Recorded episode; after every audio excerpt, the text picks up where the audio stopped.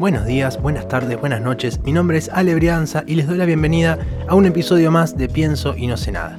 Este podcast en el que charlamos de filosofía, de epistemología y, en términos particulares, de metodología de la investigación.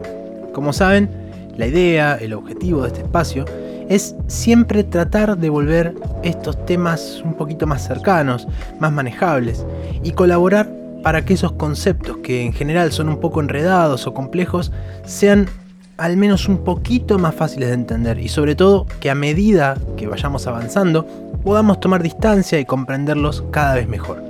Este es el episodio número 25 con lo cual espero que eso esté pasando.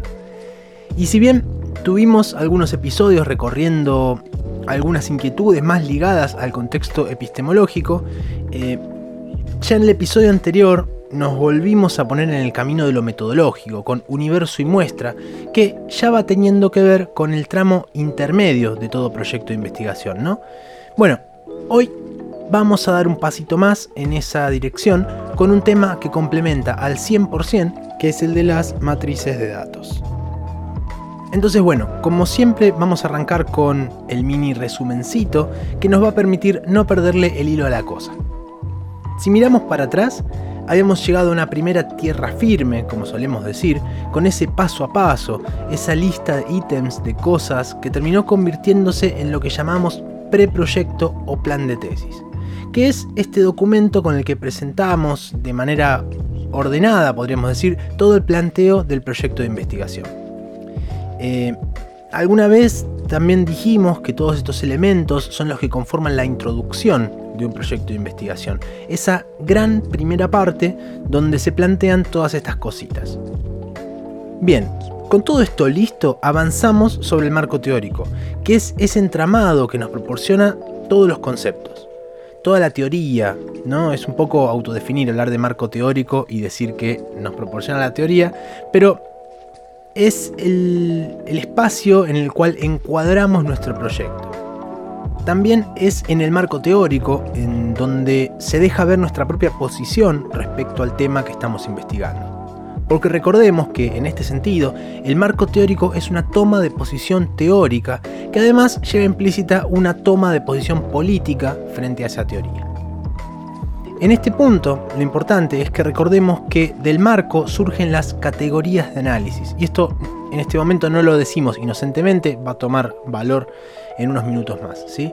Esas categorías de análisis que se respaldaban en toda la teoría que elegimos para estructurar nuestro proyecto. ¿sí? Esos conceptos fuertes, como lo supimos llamar en un momento, eh, y que se convierten en categorías de análisis para poder abordar al objeto de estudio. Dijimos que lo que está pasando en este punto, eh, llegando a esta etapa del proyecto de investigación, lo que estamos haciendo es pasar de la instancia de validación conceptual a la instancia de validación empírica, donde vamos a ir a ver qué pasa en la realidad con esas cosas que estuvimos definiendo desde lo conceptual, ¿sí? desde lo teórico.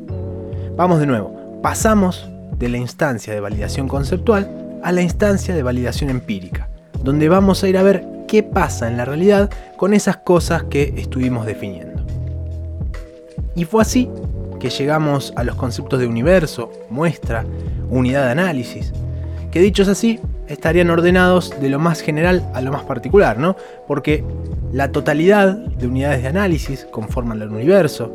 Y después, bueno, cuando por algún motivo, o bueno, también podría ser por decisión metodológica, no podamos o no queramos abarcar la totalidad de ese universo, vamos a conformar una muestra que puede ser probabilística, es decir, al azar, o bien no probabilística, es decir, intencionada, que nos va a servir para analizar qué pasa en la realidad con esas cosas que estuvimos definiendo. ¿sí? Y eso va a pasar cuando hagamos la recolección de datos. Y si parece medio indefinido o medio genérico esto que estoy diciendo, es porque también me estoy cuidando de no usar ninguna palabra que no hayamos visto todavía y que por ahí eh, la vamos a poner hoy sobre la mesa, porque como siempre me estoy cuidando de no spoilear nada de lo que sigue para poder ir construyendo pasito a pasito como hacemos siempre.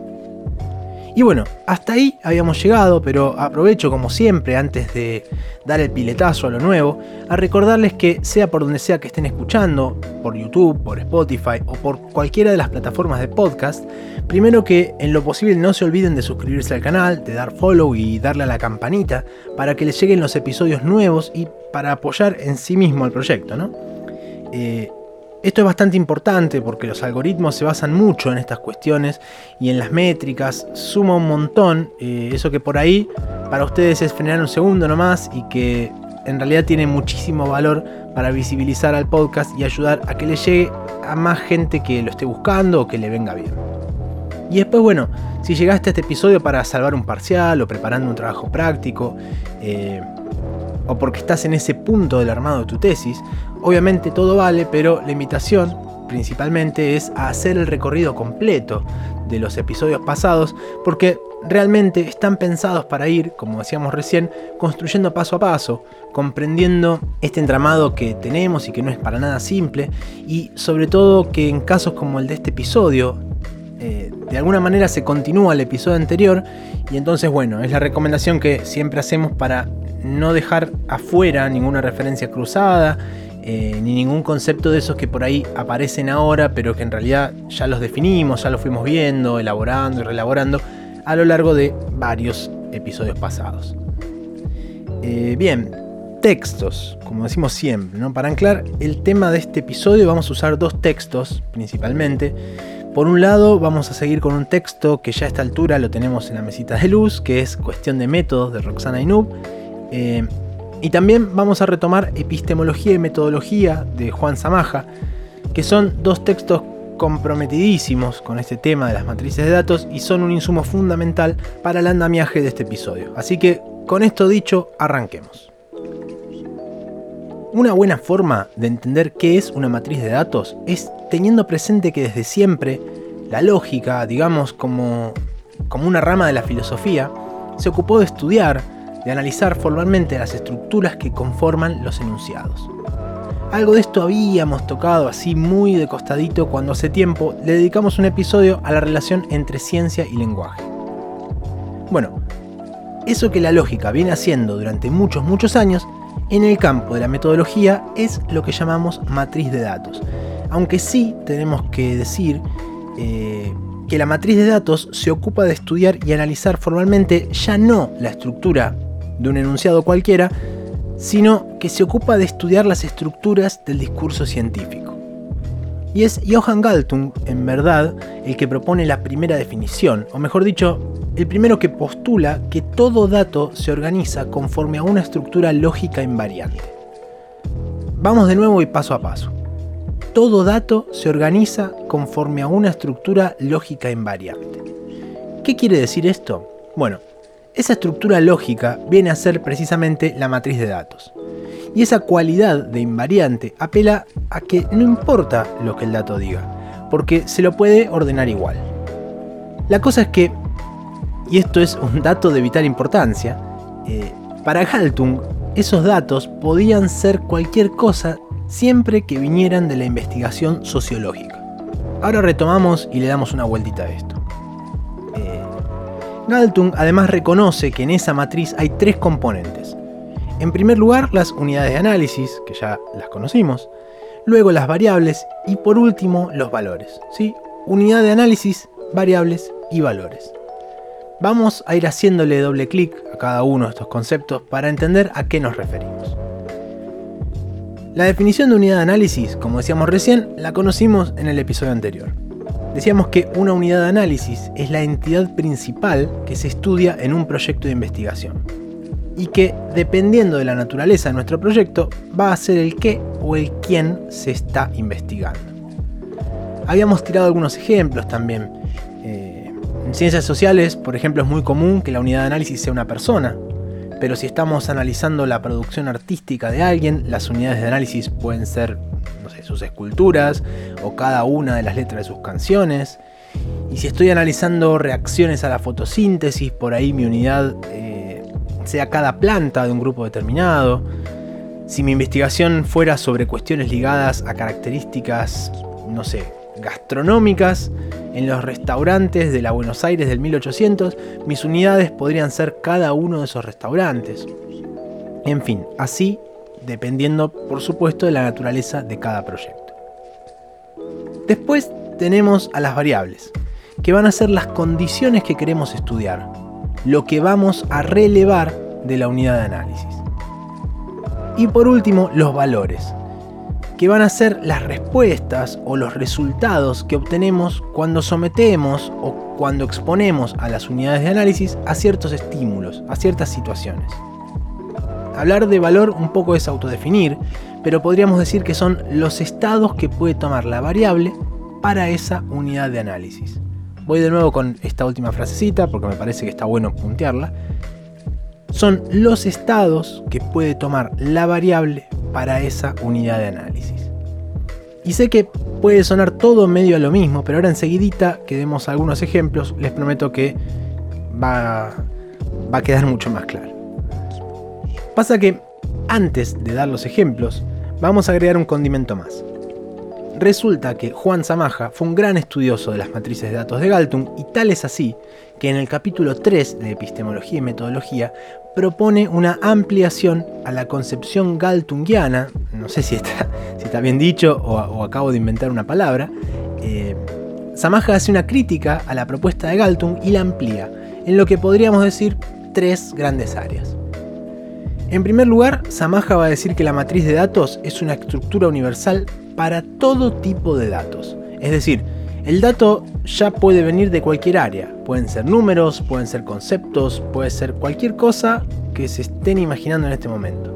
Porque recordemos que para Galtung solo funcionaba si venía de la sociología. No, Samaja va a decir que con todo tipo de datos se puede trabajar tranquilamente. En segundo lugar, va a reconocer cuatro elementos y no tres. Vieron que recién decíamos unidades de análisis, variables y valores. Bueno, no. Samaja a esa tríada le va a sumar al indicador, que va a permitir operacionalizar las variables. ¿sí? Los indicadores nos van a permitir operacionalizar las variables. Y ya, ya enseguida nos metemos con esto, pero con ejemplos para que ayude a caer la ficha. La última crítica, o mejor dicho, la última ampliación de Samaja, va a ser proponer la existencia de niveles de anclaje para las matrices de datos. Es decir, los datos no pueden ser considerados así, aislados de todo contexto. Entonces, cuando le damos precisamente contexto a esos datos, aparecen niveles.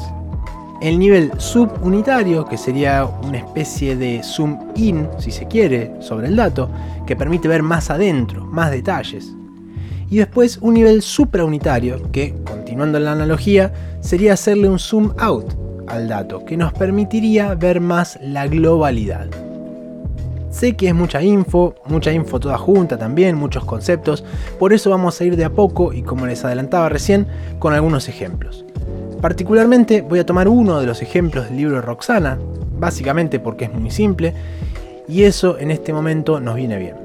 Y después, bueno, vamos a ir complejizándolo un poco para completar el panorama y entender cómo se relacionan los componentes de la llamada estructura del dato. Bien, vamos entonces con el ejemplo, que es la tarde está lluviosa. La tarde está lluviosa.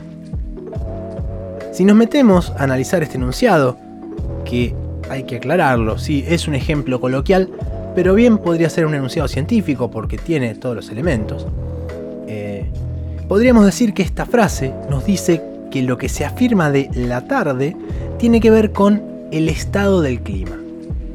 Dicho en los términos que nos interesan, podríamos decir que la tarde es nuestra unidad de análisis y el estado del clima es nuestra variable. ¿sí? Recordemos que decíamos hace un ratito que las variables son las condiciones que queremos estudiar, lo que vamos a relevar de la unidad de análisis. Entonces, ¿qué queremos estudiar de la unidad de análisis? Bueno, el estado del clima. Ahora, si damos un pasito más, vemos que ya sabemos cómo está la tarde respecto al estado del clima. La tarde está lluviosa. Ese lluviosa es un valor. Y no cualquier valor, porque va a ser el valor que va a tomar la variable, es decir, la respuesta o el resultado del estado del clima para esa tarde. Vamos de nuevo. La tarde es la unidad de análisis. Lluviosa va a ser un valor. Uno de una cantidad de valores posibles que podría tomar el estado del clima, que es nuestra variable, la dimensión que estamos estudiando. ¿Sí? ¿Vamos bien hasta acá? Y no sé si recuerden, pero en el episodio anterior dejamos unos cabos medio sueltos, avisando como siempre, como para dejar entrever algo. Y que es que precisamente decíamos que las unidades de análisis van a responder exclusivamente a ciertos parámetros que ya fuimos definiendo, así fuera de manera implícita desde la introducción de nuestro proyecto y que tienen que ver principalmente con el recorte que hicimos del objeto. ¿Se acuerdan? Bueno, no hay forma de que esas variables aparezcan aterrizando en paracaídas por primera vez en el proyecto en este punto. ¿Qué quiero decir con esto? Que esas variables van a ser lo que estuvimos trabajando y elaborando como categorías de análisis desde el principio del proyecto. Para seguir el ejemplo de la tarde lluviosa, para poder tener un proyecto de investigación que estudie las condiciones climáticas de las tardes, vamos a tener que haber encontrado definiciones y fuentes bibliográficas para eso que en un punto le decíamos conceptos fuertes, ¿se acuerdan? Esos conceptos que supimos relacionar en la red conceptual para ayudarnos a hilar el marco teórico y que se convirtieron en nuestras categorías de análisis. Ahora cobra sentido llamarlas así, categorías de análisis, porque nos permiten precisamente analizar categóricamente a las unidades de análisis. Por decante, los valores, eh, esas posibilidades que puede tomar la variable, también van a aparecer en mayor o menor medida en el desarrollo del marco teórico del proyecto. Porque además, y siempre siguiendo el mismo ejemplo, ¿eh? Eh, el enunciado nos informa que la tarde está lluviosa. Eso también significa que no está ni soleada ni nublada, ¿sí? no está ni soleada ni nublada. Y esto quiere decir que ese soleada, ese nublada, ese lluviosa, se van a convertir en la lista de valores posibles para la variable estado del clima. Imaginando una situación muy simple, digamos, continuando con el ejemplo, podríamos tener un proyecto que investigue la cantidad de tardes lluviosas al mes en determinada ciudad. Y entonces tenemos la cantidad de tardes, que siendo un mes sería un universo de 30 tardes, en las que vamos a analizar la dimensión del estado del clima y bueno, algunas serán lluviosas, algunas nubladas, algunas pocas soleadas y así. Ahora, ¿cómo vamos a adjudicarle los valores a cada tarde, a cada unidad de análisis? Bueno, Acá es donde entra en juego el indicador, ese cuarto elemento que agregaba Samaja ¿no? en su crítica a la teoría de Galtung. Porque, ¿cómo sabemos cómo está la tarde? Podríamos saberlo porque, no sé, miramos por la ventana y vemos directamente, porque usamos la app del clima del celular, porque esperamos a que llegue a la casa alguien que viene de la calle y nos cuenta. Obviamente algunas de estas opciones son más absurdas que otras, ¿no? Pero también es más que nada para que se entienda que puede haber muchas, y cuando digo muchas, créanme que son realmente muchas formas de asignarle los valores a las variables. Tantas como la imaginación nos aguante. Y sin embargo, en todos estos casos, lo que hay es alguna operación que conecta de manera sensible el mundo de la representación lingüística con el de los hechos, con la vida real, que son precisamente esas indicaciones que formulemos. Eh, ver por la ventana, escuchar la opinión de Juanelo que viene de la calle, mirar la app del clima, la que fuera. Y es que los indicadores tienen precisamente esa función. Conectan el mundo inteligible con el mundo sensible lo empírico con la teoría. Y este es uno de los porqués de que la dupla ciencia y lenguaje se lleven tan bien. A ver, cuando el lenguaje se utiliza en el terreno de la investigación científica, se vuelve obligatorio detallar de manera explícita las variables seleccionadas, determinar las unidades de análisis, el sistema de valores que vamos a utilizar para clasificar las unidades eh, en esas variables y los indicadores con los que vamos a medir o evaluar las variables. En este contexto, nada, absolutamente nada, puede quedar sujeto a la libre interpretación o a cualquier ambigüedad, porque se supone que cada lector tiene que poder entender de la manera más precisa posible el alcance de los términos que estemos utilizando. Y esto tiene que ver con otra cuestión que ya tratamos en episodios pasados, que son las características del conocimiento científico. Se supone que tenemos que asegurar el carácter de repetibilidad de todas las experiencias que propongamos. Entonces es lógico que si algo queda ambiguo o librado a interpretaciones que puedan tener algún tipo de desvío, lo que puede pasar, lo que puede llegar a entrar en crisis es esa cualidad de repetibilidad.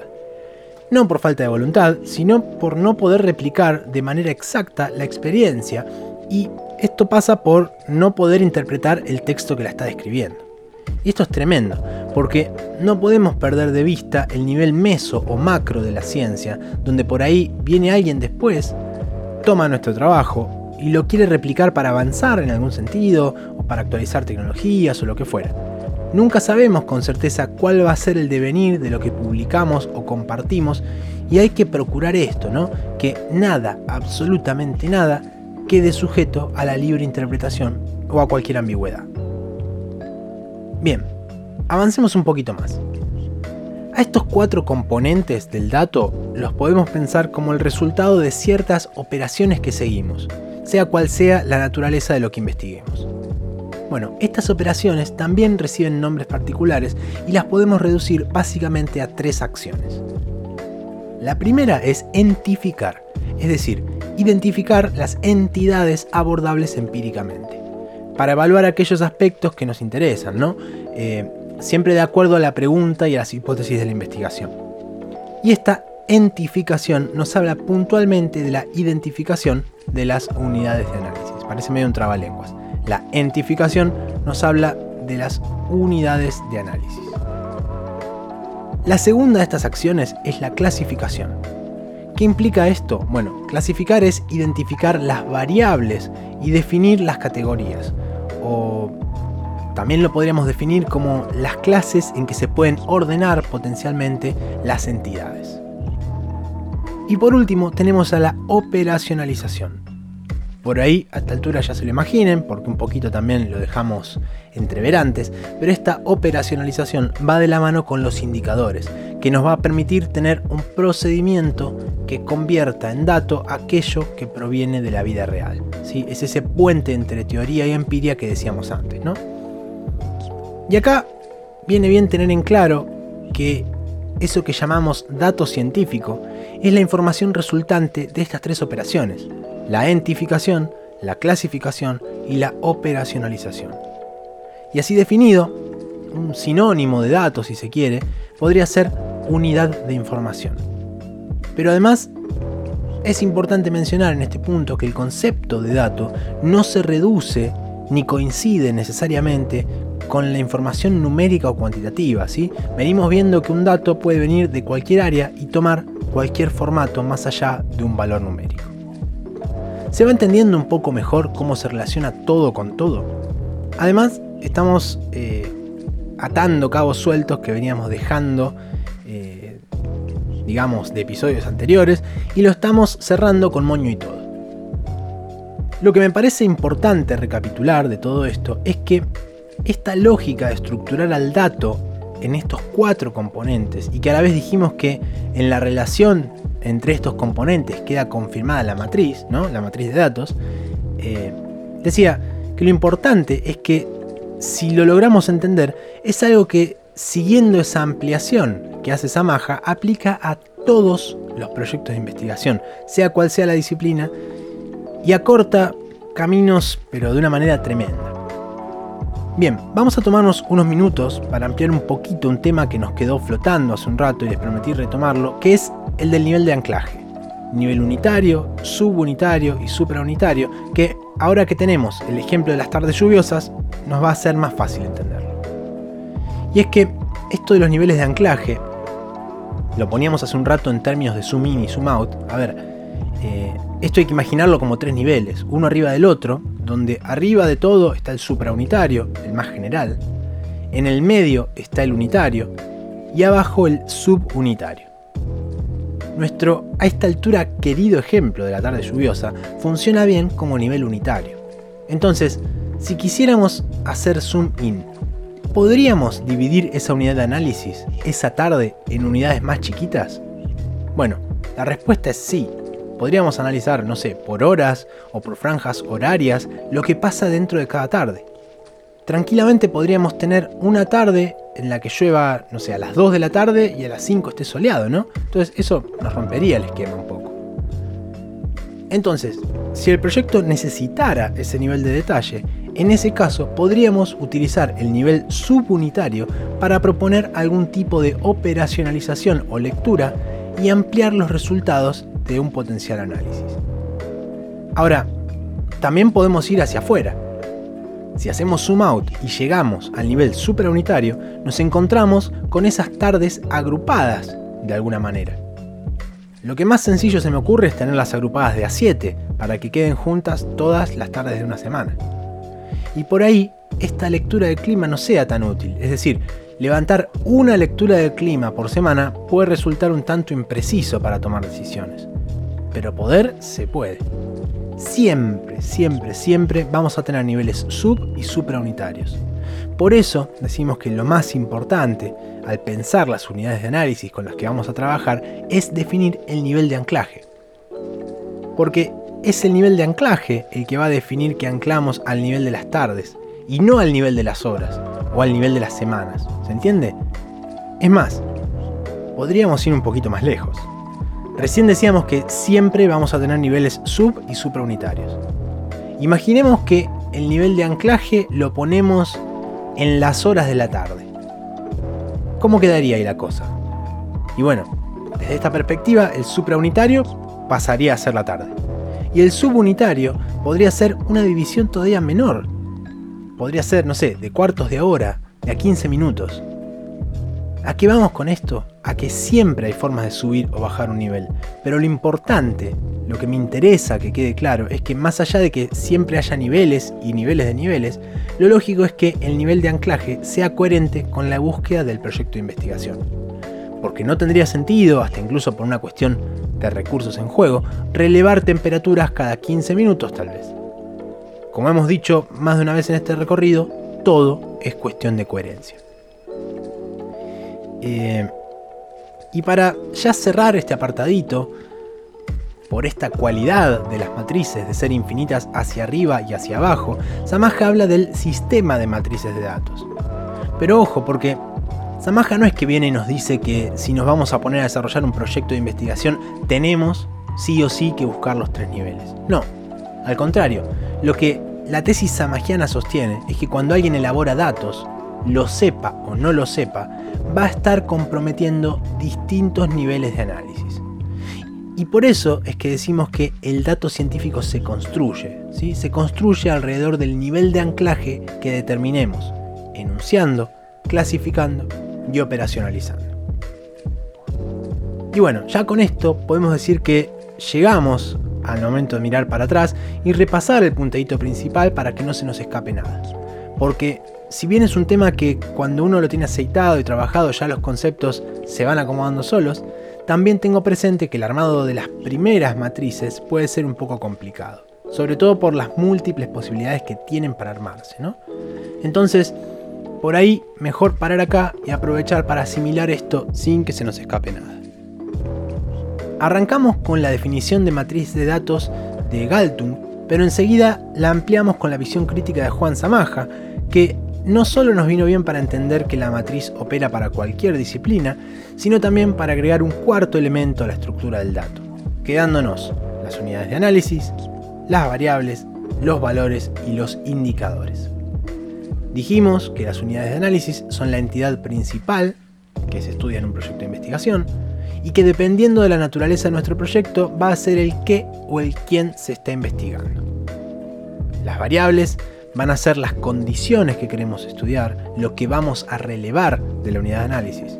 Y dijimos como truquito memotécnico que corresponden con las categorías de análisis que veníamos construyendo en el marco teórico.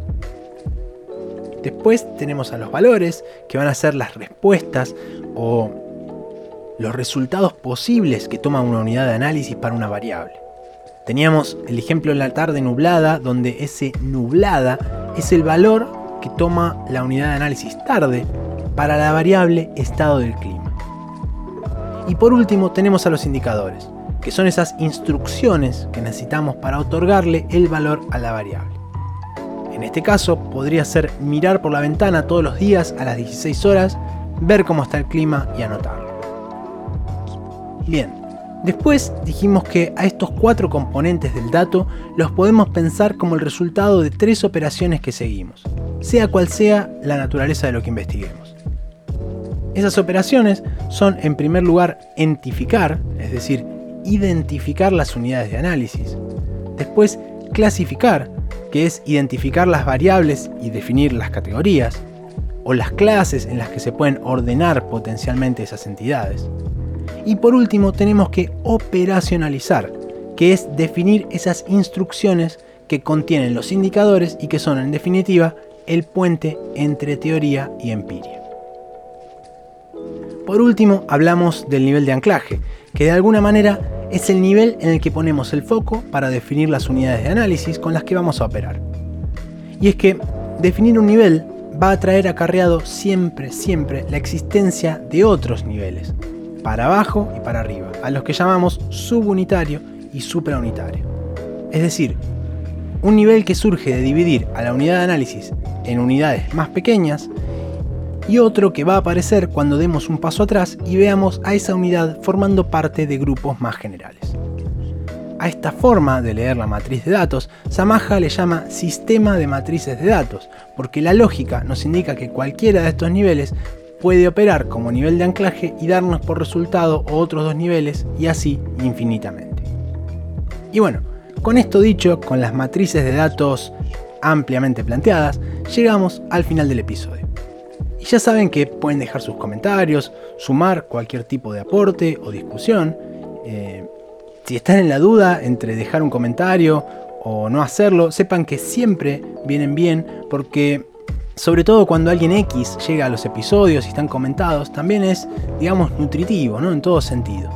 Todo se recibe más que bien en el contexto de este espacio, que es una propuesta que se alimenta precisamente de ese intercambio con ustedes, o cuando alguien del otro lado escucha porque sigue el podcast o porque está estudiando o repasando o porque está empezando a armar su tesis y de pronto empieza a aparecer ese horizonte en donde todo tiene sentido.